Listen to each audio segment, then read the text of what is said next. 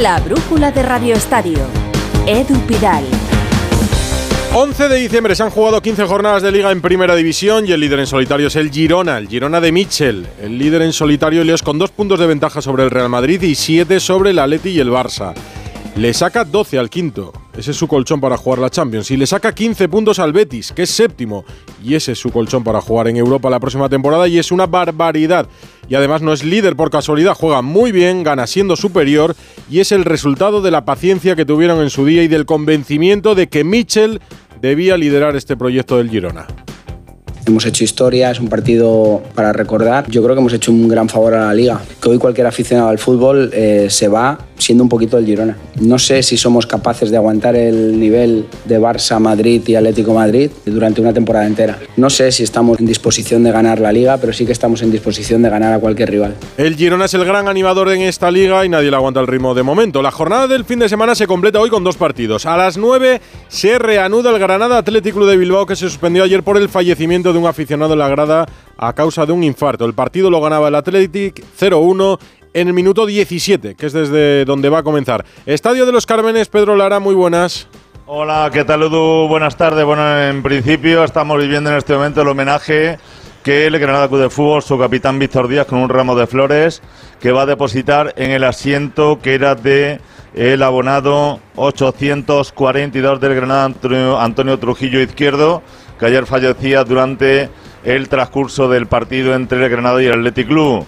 Ese partido se va a reanudar en el minuto 17 de juego de la primera parte y tenemos al capitán Víctor Díaz que va a llevar ese ramo de flores al asiento del sector medio de la tribuna de preferencia del estadio de los Cármenes. También durante la previa y tienen, escuchen el aplauso de los aficionados. Por el momento poco público en el estadio de los Cármenes. Los capitanes de ambos equipos van a colocar un ramo de flores en la localidad donde ocupaba, que ocupaba Antonio Trujillo, socio de Granada. Antes de la reanudación del encuentro, además, se va a guardar un minuto de silencio en su memoria. Asimismo, los jugadores locales y visitantes saltarán al terreno de juego con una camiseta con el lema Descanse en paz Antonio y portarán brazaletes negros. Por cierto, en cuanto al once inicial, repite el mismo equipo que comenzó el partido en el día de ayer en Los Cármenes, tanto Granada Club de Fútbol como Atlético Club de Bilbao. Pues a las 9, fútbol en Granada. Gracias, Pedro. A las 9 va a arrancar también el partido que estaba programado para este lunes en Vallecas. Rayo Vallecano Celta. Dos partidos a las 9. Y mañana Champions. El Sevilla juega a las 7 menos cuarto ante el Lens en Francia, con la obligación de ganar para obtener una plaza de Europa League y va a jugar sin sevillistas en las gradas. Una orden que prohíbe la presencia de hinchas visitantes o los que se comporten como tal, decían en Francia, desde mañana por la mañana hasta la madrugada del miércoles. Supongo que nadie se ha arriesgado a viajar a Francia. Carlos Hidalgo, muy buenas. ¿Qué tal? Muy buenas. Algunos, algunos sí que ¿Ah, se han arriesgado, han aparecido por aquí por, por Lens, eh, esperando que pueda rectificar el gobierno galo. Y es que el Sevilla ha presentado un recurso urgente eh, para intentar anular esa decisión del gobierno eh, francés y que los seguidores pues puedan, el número de 300 que son los que tenían entrada para este partido, ver a su equipo. Aunque muchos ni siquiera han tomado sus aviones en el día de hoy. Eh, perdiendo lógicamente el dinero del coste de esos vuelos y perdiendo también el dinero de las, de las entradas. Nos consta que hay muchos que se han quedado en Sevilla y no se han querido arriesgar, porque eh, si les identifican por la calle, puede haber incluso una multa de 30.000 euros y eh, un castigo de seis meses de cárcel, nada más y nada menos. Hay algunos, insisto, que están aquí en Lens esperando esa rectificación. Hay algunos que eh, han hecho escala y están en países cercanos a la espera de ver qué ocurre. Y mañana, pues en principio, según nos han contado desde el Sevilla, a mediodía podría haber resolución para ese recurso que ha presentado el club de Nervión. El presidente Pepe Castro se ha quejado por esta decisión que además se ha planteado con solo 48 eh, horas de antelación. Nos parece una auténtica atrocidad que se prohíba a 300 aficionados que además no son de riesgo asistir a ver a su equipo. El gobierno francés decide esta, esta barbaridad, ¿no? Desde luego desde el club estamos haciendo todo lo posible para que puedan estar en su partido estas cosas se avisan con tiempo, no la tarde antes. Claro, ¿y esto de dónde viene? ¿Por qué se emite esa orden en Francia, que aquí ha causado sorpresa, eh, indignación a partes iguales? Corresponsal en París, Manu Terradillos. Hola Edu, ¿qué tal? Ha habido sorpresa también en Francia porque la medida es bastante normal aquí, pero eso de que afecte a un rival extranjero y con tan poca antelación no ha dejado indiferente a nadie. Esto es una aplicación de una medida habitual, como te digo, en Francia, pero que se ha extremado recientemente, prohibiendo sistemáticamente el desplazamiento de las aficiones visitantes en partidos considerados de alto riesgo. Antes, esto era algo que se evaluaba caso por caso. Esta versión más dura de la norma se aprobó la semana pasada, poco después de que un aficionado del Nantes muriese apuñalado en un incidente en la previa del partido al que iba a asistir.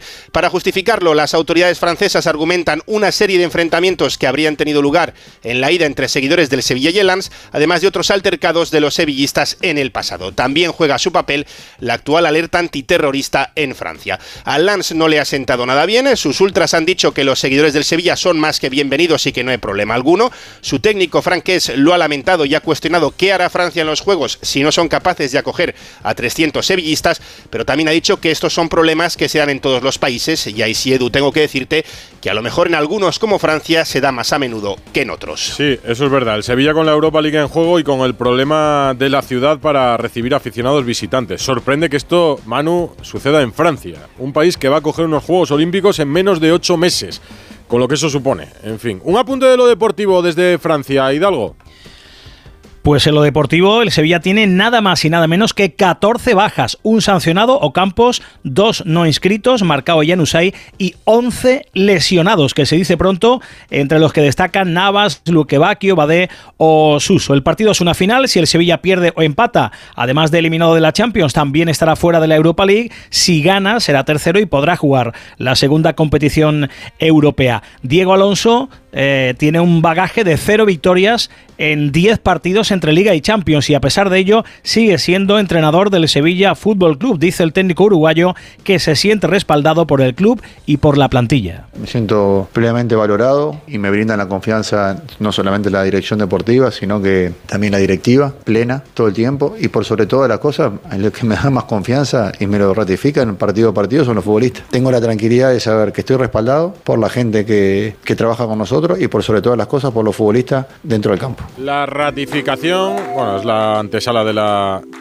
destitución. Eso ya lo saben todos los entrenadores. El Real Madrid tiene amarrado el liderato del grupo en la Champions. La rueda de prensa de Carlo Ancelotti, eso sí, en Berlín ha dado, ha dado para mucho. Onda Cero le ha sacado al italiano que mañana juega a Kepa. La pregunta de Burgos. Bueno, ya no nos lo va a decir, pero tiene decidido el portero de mañana, eso, eso segurísimo. Lo digo. Kepa. ¿Hay alguno que ahora mismo, después de la lesión de Kepa, por ejemplo, Lunin, tenga un poco más de ventaja? ¿Sería injusto dejarle en el banquillo el próximo partido? Bueno, justo, injusto. Creo que. Yo no, no, pienso que sea injusto dejar en el banquillo a alguien, porque sería injusto todos los partidos. Que Lunin ha tenido la oportunidad, que no ha tenido en el pasado, de mostrar con uh, continuidad uh, sus características, lo ha hecho bien. Kepa no necesita necesitaba demostrar esto porque ya Kepa tiene una carrera donde ha mostrado muchas cosas. El último periodo de Luna ha sido muy bueno, pero también tenemos que tener en cuenta que Kepa, los partidos que ha jugado, lo ha hecho muy bien siempre. El sábado se la repites en la previa del Real Madrid-Villarreal a ver qué dice. Enviados especiales de Onda Cero a Berlín para ese Unión Berlín-Real Madrid. Raúl Espinola, Fernando Burgos. Hola Fernando. Buenas noches a todos, ¿qué tal? Mañana hay algo más que quepa en el Real Madrid. Diez más. Pero sí, va a haber rotaciones, sí, sí. Aunque ha dicho Ancelotti, que siempre miente pilladosamente, que las rotaciones no van a ser porque sí, que va a esperar a ver cómo están los jugadores, que ninguno está cansado después del partido del sábado en el Estadio Benito Villamarín, pero que tiene que ver, ya te digo yo que va a haber rotaciones, pero segurísima. Una puede ser en el centro de la defensa, que Rudiger por fin descanse, porque solo se ha perdido un partido por sanción federativa en la liga, el resto lo ha jugado prácticamente el 95% de los minutos. Que descanse Mendy también puede ser perfectamente. O Federico Valverde Dipeta. O que descanse Modric, por ejemplo. O que cambie también los delanteros y saque a José Lu con Brahim.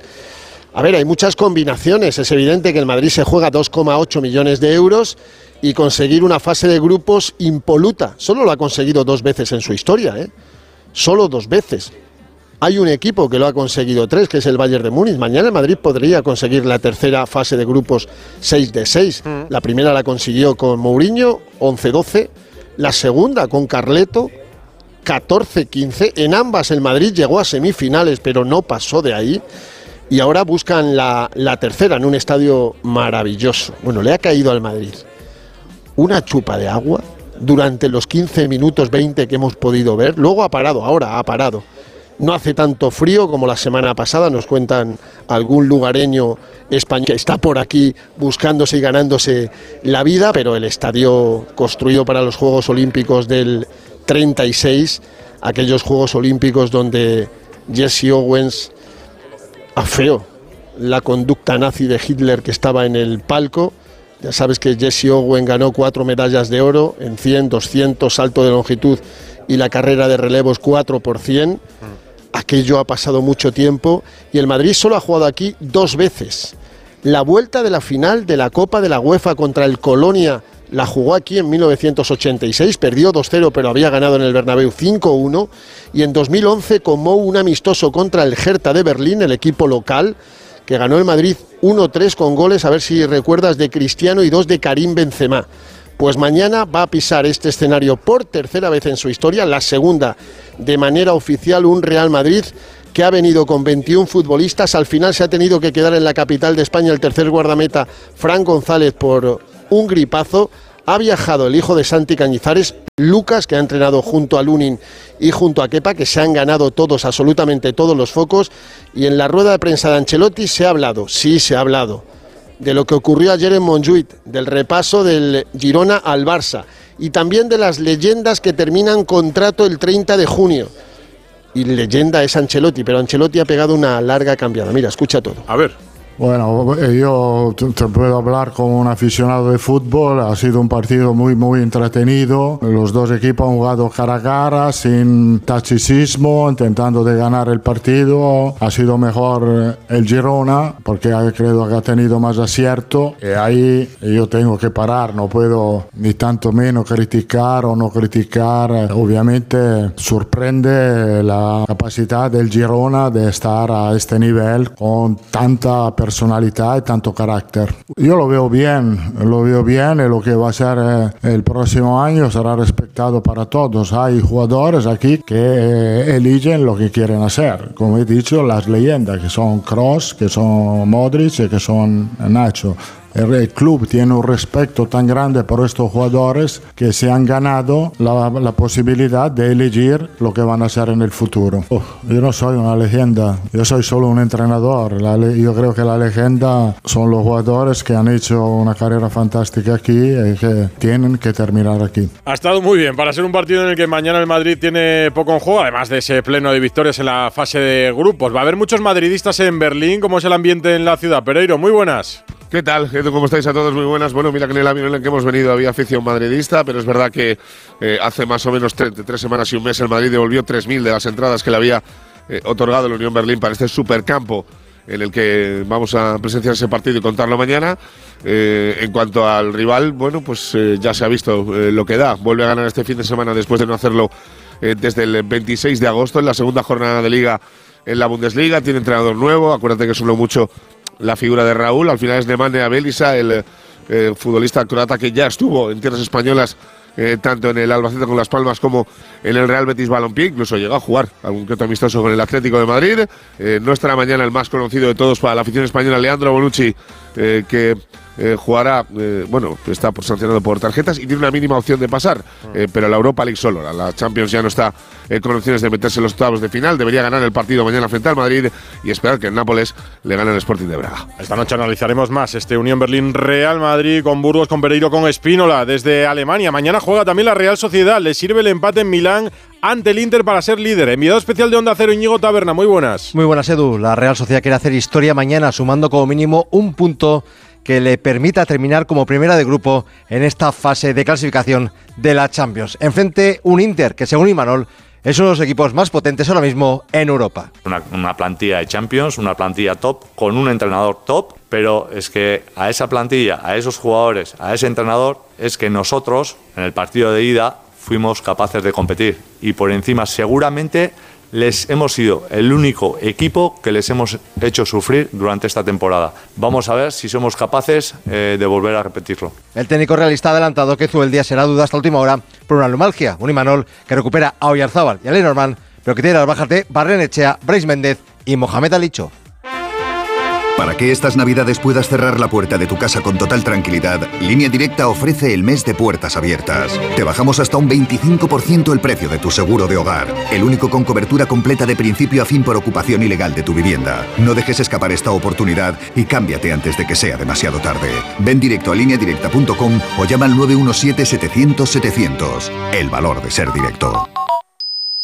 ¿Notas pitidos al dormir? Duerme sin ruidos con Sonofin Noche. Sonofin Noche con Jingo Biloba que contribuye a una buena audición y melatonina para conciliar el sueño. Sonofin Noche de Pharma OTC. ¿Qué tal, vecino? Oye, al final te has puesto la alarma que te recomendé. Sí, la de Securitas Direct. La verdad, es que es fácil que puedan colarse al jardín saltando la valla. Y mira, no estábamos tranquilos. Lo sé. Yo tuve esa misma sensación cuando me vine a vivir aquí. Protege tu hogar frente a robos y ocupaciones con la alarma de Securitas Direct. Llama ahora al 900-272-272. Recuerda, 900-272-272. Los bancos. Existe una opinión generalizada sobre nosotros y no siempre es positiva. De BBVA para todas las personas. La mayoría de las empresas españolas son pymes que se esfuerzan para seguir creciendo.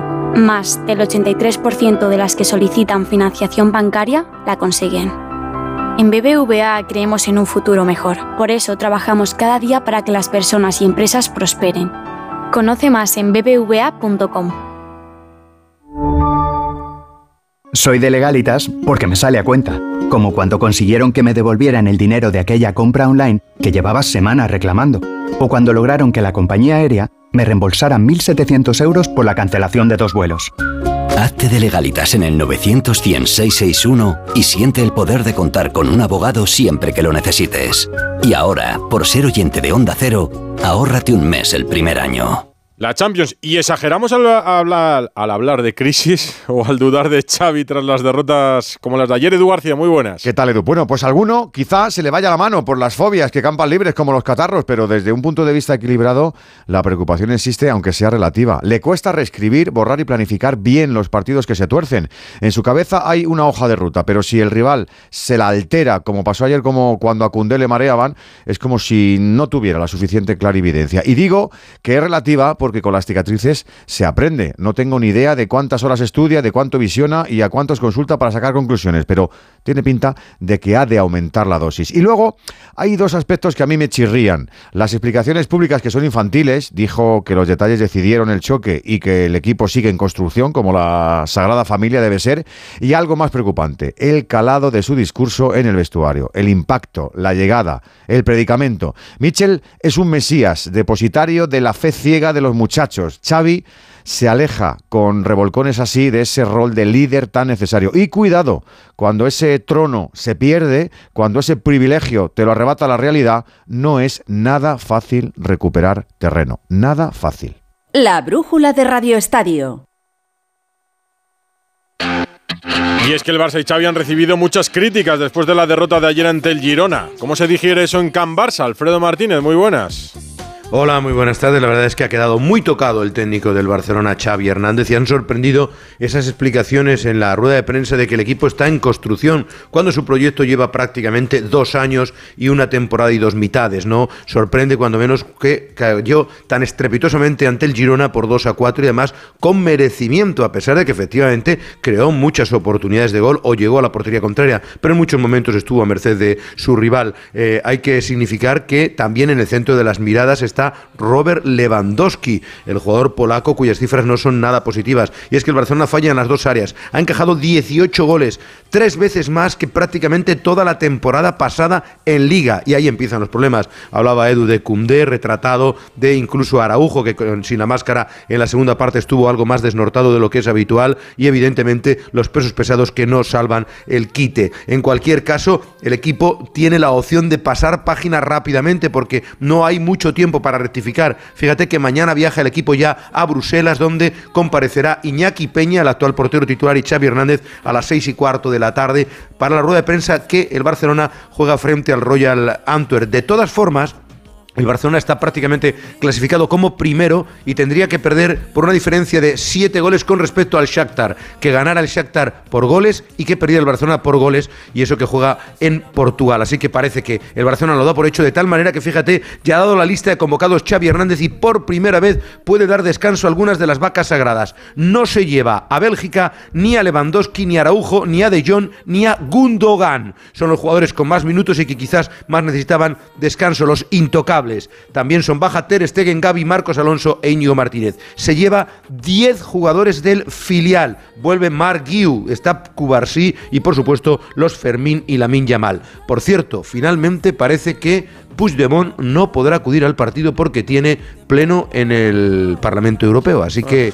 el morbo que iba a poner en el palco y la invitación del alcalde de Ambernes no se va a poder cumplir. Lo importante es lo importante. Alfredo, fin de semana de derrota del Barça y de mucha polémica arbitral con el Cádiz, con el Sevilla. Yo no sé si en el CTA estarán contentos con el fin de semana. ¿Qué piensa Medina Cantalejo, Gonzalo Palafox? Hola Edu, ¿qué tal? Buenas tardes. Bueno, pues empezamos por la polémica, si quieres, del sábado. Eh, después de hablar con el Comité Técnico de Árbitros, podemos dejar claro que en el partido de Somos entre el Mallorca y el Sevilla, en ese gol anulado al conjunto hispalense después del disparo de Pedrosa. El balón impacta en el codo izquierdo de N City. Alberola Rojas no aprecia la jugada, es lo que le estaba comentando el árbitro al capitán del Sevilla Rakitic, pero es Gil Manzano el que después de revisarla, después de varias tomas, le manda a la pantalla. En este caso me dicen desde el comité que el árbitro, los dos árbitros, tanto el de bar como el de campo, lo único que hacen es aplicar el reglamento y por lo tanto es un acierto total. El goleador no puede tocar el balón con la mano, por mucho que esa mano sea involuntaria. Si el Sevilla quiere quejarse, que se queje a la IFAP. Otra cosa es lo que sucedió ayer en el nuevo Mirandilla en el Cádiz Osasuna. Martínez Munuera no aprecia esa mano de Envalle que acaricia levemente el balón y un árbitro Edu recién ascendido como Busquets Ferrer le manda la pantalla. Me dicen desde el comité que es un error y es que en la última rueda de prensa Medina Cantalejo lo dejó claro. No quieren que se piten esas manos dentro del área de un remate que no va ni siquiera a portería y además el toque es tan leve que no cambia la trayectoria. Por lo tanto, Edu, hablamos de un error ayer domingo, pero un acierto muy importante, el del sábado en el partido del Sevilla. El lío en la liga, el Atlético de Madrid ganó a la Almería y juega mañana frente al Alacho en el Metropolitano. Jano Mori, el empate le sirve para ser líder. Muy buenas. Hola Edu, ¿qué tal? Sí, bueno, pasado mañana, el miércoles, pasado cita a las 9 de la noche. Y como tú dices, la victoria o el empate le hacen primero de grupo, es el objetivo más importante del Atlético de Madrid hasta la fecha en un eh, estadio, el Metropolitano, en el que está sacando los partidos y por tanto hay que ser optimistas. El equipo ha entrenado esta tarde, un entrenamiento de recuperación. Mañana lo va a hacer a las once y media de la mañana. Por cierto, va a dar rueda de prensa si me hay un jugador a la una de la tarde en el Cerro del Espino de Majadahonda y vamos a ver si se confirma la vuelta al equipo de hombres como eh, Riquelme, Jiménez, Hermoso o Molina, con presencia de 3.431 seguidores del Alacio y con arbitraje hoy se ha conocido del holandés Serdar Kozubuyuk, al que yo no tengo el gusto de conocer. Yo tampoco, pero mira, si el miércoles lo conoces, le saludas de mi parte y me lo presentas. Gracias, Jano. Hasta luego. En Vallecas se juega un partido de primera hoy con el Celta. ¿Qué pasará con Benítez si pierde hoy frente al Rayo de Francisco? Granado, ya en Vallecas, muy buenas. ¿Qué tal, Pidal? Muy buenas. Pues en eso estamos, en saber qué pasa con un Rafa Benítez de un Celta que no gana desde el mes de septiembre, pero es que el Rayo tampoco lo hace. Es verdad que ha ido encadenando empates, pero en casa no gana desde que le ganase al Alavés. fuera de casa sí lo ha hecho hace cinco partidos. Ambiente ya en las gradas de este estadio, preparado todo en un partido que va a ser muy emocionante. Se guardará un respetuoso minuto de silencio por el fallecimiento en el día de ayer del que hasta ahora ha sido el presidente de la Federación de Peñas del Rayo Vallecano. La selección española se va a medir en las semifinales de la Final Four a Países Bajos la otra semifinal la van a jugar Francia y Alemania. Es lo que ha salido del sorteo. Ha sido un fin de semana, ya lo ven, muy intenso. Unos días de fútbol muy intensos que se resumen perfectamente en esta película con guion de Paco Reyes. Voy a aceptar ese combate por mí y por mi hijo. Y nada me detendrá. Esta vez solo quiero ganar ganarle tiempo al tiempo. Pues el Girona le está ganando tiempo al tiempo, jornada a jornada, y ya son 16 y es líder solitario. Y es que no sé si se le está poniendo cara de campeón como a John Boyd en campeón, pero con más de un tercio de la liga el ya se caerá empieza a sonar como aquel Leicester de Claudio Ranieri que hace siete años quedó campeón de la Premier. Y es que cuando uno empieza a creérselo y tiene materia prima como tiene este Girona de Michel, ¿por qué no puede pasar?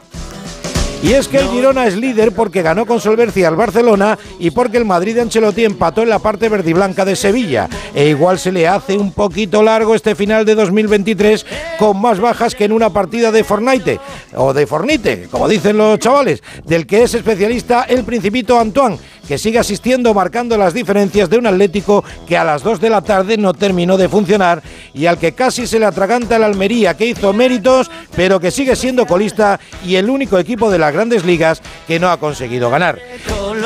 Que es casi lo que le pasa al Sevilla, que no gana la liga desde finales de septiembre, aunque pudo conseguir un puntito de Mallorca, si no es porque el Bar vio un roce en el codo de Nesiri, que hay que estar muy fino filipino para verlo cosas del bar o caos del bar, según se mire.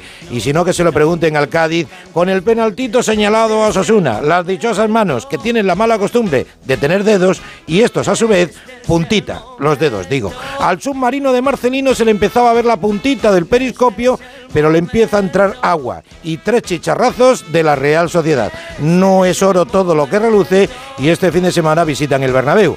Y mención especial para dos modestos, Las Palmas y Getafe, porque le están poniendo pimienta a la lucha europea y lo que es más importante, ven el descenso muy lejos, papá dos técnicos españoles que están de moda en España, como de moda en Inglaterra están otros dos.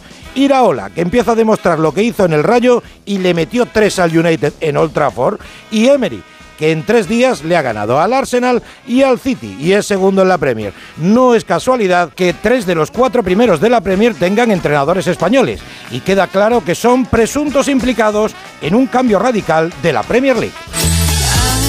Noticia en fútbol sala, Alberto Fernández. Hola Edu, ¿qué tal? Muy buenas. Sí, porque según ha podido saber Onda Cero, la Federación Española de Fútbol tiene candidato para ser nuevo seleccionador nacional de fútbol sala. Fede Vidal, que lo es ahora, sigue en el cargo, pero desde hace varias convocatorias no puede estar presente por problemas personales. Y en Las Rozas han decidido apostar por otra persona. El elegido es Jesús Velasco, laureadísimo entrenador con Inter Movistar, que actualmente dirige al Fútbol Club Barcelona. Desde luego es el mejor postulado. Y según diversas fuentes, ya habría acuerdo entre las partes y deberá ser refrendado por el nuevo presidente, Edu. Y despidan a Rodríguez los lunes la primera de la semana. La FIFA y la UEFA acaban de publicar un informe muy interesante sobre el servicio de protección en redes sociales en el pasado Mundial Femenino. Este servicio interno protegió cuentas de casi 700 futbolistas y entrenadores y se analizaron más de 5 millones de publicaciones en los que se buscaban comentarios ofensivos en 35 idiomas diferentes. Dicho y escuchado así, puede parecer una chorrada, Edu, pero es que no lo es, porque este estudio arroja datos terribles, como por ejemplo que una de cada cinco jugadoras del pasado Mundial recibieron mensajes de carácter discriminatorio, ofensivo o amenazante. Los insultos homófobos, sexuales y sexistas representaron más de la mitad de los mensajes ofensivos que se detectaron hacia las jugadoras. Y el dato ya definitivo, las futbolistas del Mundial Femenino fueron insultadas en Internet un 30% más que los jugadores del pasado Mundial de Qatar que se celebró un año antes. Algunos lo verán como algo sin importancia, son cosas de las redes, de Internet, incluso normal o que no es para tanto, pero es que sí que lo es. Es necesario acabar con todo ese tipo de insultos, ya sean racistas, machistas, homófobos o sexistas. Lo necesitamos ya. El hecho de que sea a través de Internet no significa que no existan y las futbolistas no tienen por qué Hasta mañana, la torre. Hasta luego.